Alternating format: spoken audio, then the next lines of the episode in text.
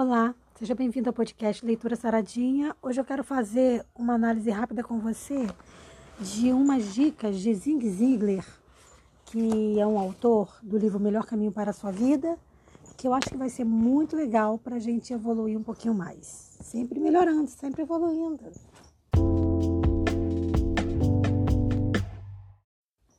O primeiro princípio está baseado em Gálatas, capítulo 6, versículo 7 a 10, que vale muito a pena a leitura eu vou ler para gente. Não se deixe enganar, de Deus não se zomba, pois o que o homem semear, isso também colherá. Quem semeia para a sua carne, da carne colherá destruição. Mas quem semeia para o espírito, do espírito colherá a vida eterna. E não nos cansemos de fazer o bem, pois no tempo, no tempo próprio colheremos, se não desanimarmos. Portanto, enquanto temos oportunidade, façamos o bem a todos, especialmente aos da família da fé. A grande lição que a gente tira desse texto é de que quando nós realizamos o nosso trabalho, seja qual for, às vezes até um simples trabalho, que você às vezes acha que não tem valor nenhum, como varrer um chão, é valoroso, é valioso e você precisa fazer qualquer coisa que vier à tua mão para fazer, fazer com satisfação, fazer com empenho. E quando a gente faz isso em prol de outras pessoas, nós realmente somos recompensados. Então, Deus sempre vai nos agraciar. É assim que funciona o universo.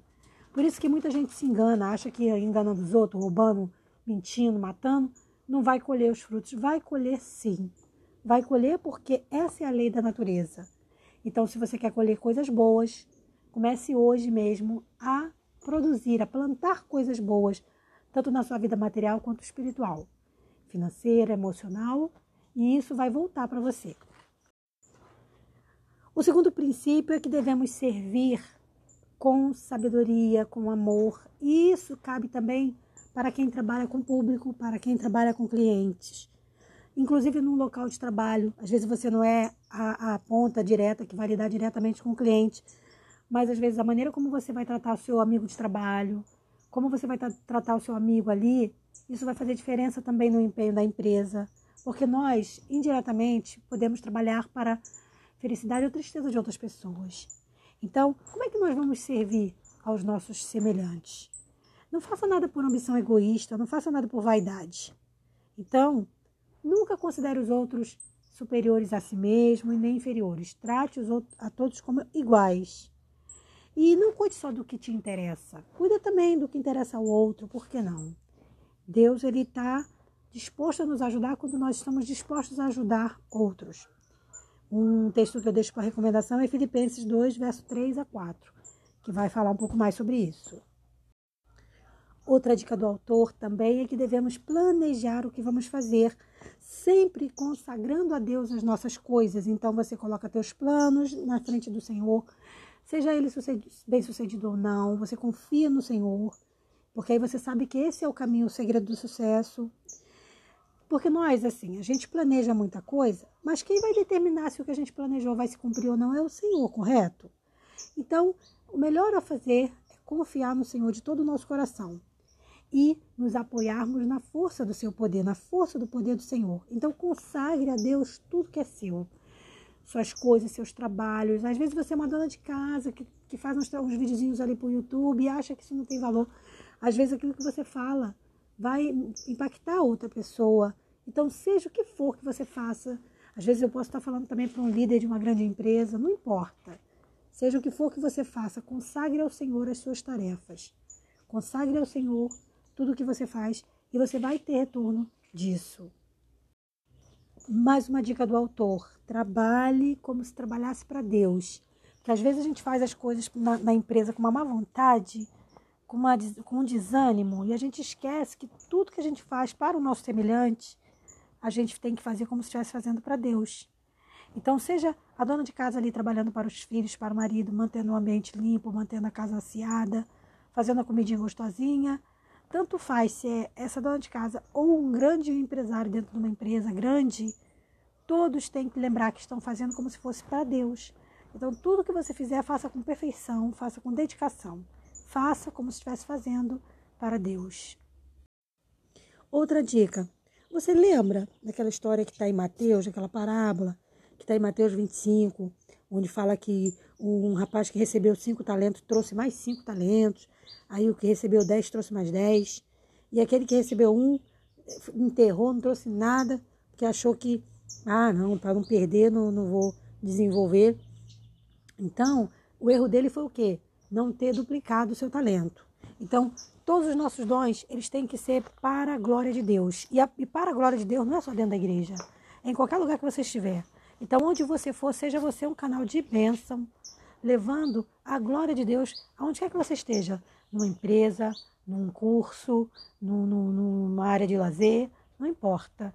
Seja você uma ferramenta para que Deus possa usar. Use os seus dons, que com certeza Deus te deu, descubra quais são os seus dons e use os seus dons para o avanço da obra do Senhor e para a, o testemunho de Jesus. Mais uma dica do autor que eu também achei interessante. Se você tiver dúvida de qual é o plano de Deus para sua vida, como é que você estabelece essa dúvida? Como é que você ganha a certeza? Através de uma comunhão com Deus. Não há maneira melhor de você saber o que Deus quer para a sua vida, senão você buscar a presença dele. Não é nenhuma outra pessoa. Vá a Deus, porque é indo ao Senhor que você vai receber a resposta dele. E vá acompanhado da sua Bíblia. Então você ora, e aí lembra, você ora, você fala com Deus. Você lê a Bíblia, Deus fala com você. Porque aí você lendo a Bíblia e orando, você vai tendo, você vai clareando sua mente, as coisas vão começar a se abrir, você vai começar a ter entendimento daquilo que Deus quer para sua vida, de qual é o plano de Deus para sua vida. É, é, um, é um exercício diário, tá? Você tem que fazer isso todo dia, sempre, constantemente, buscando ali a presença do Senhor para obter de Deus as respostas.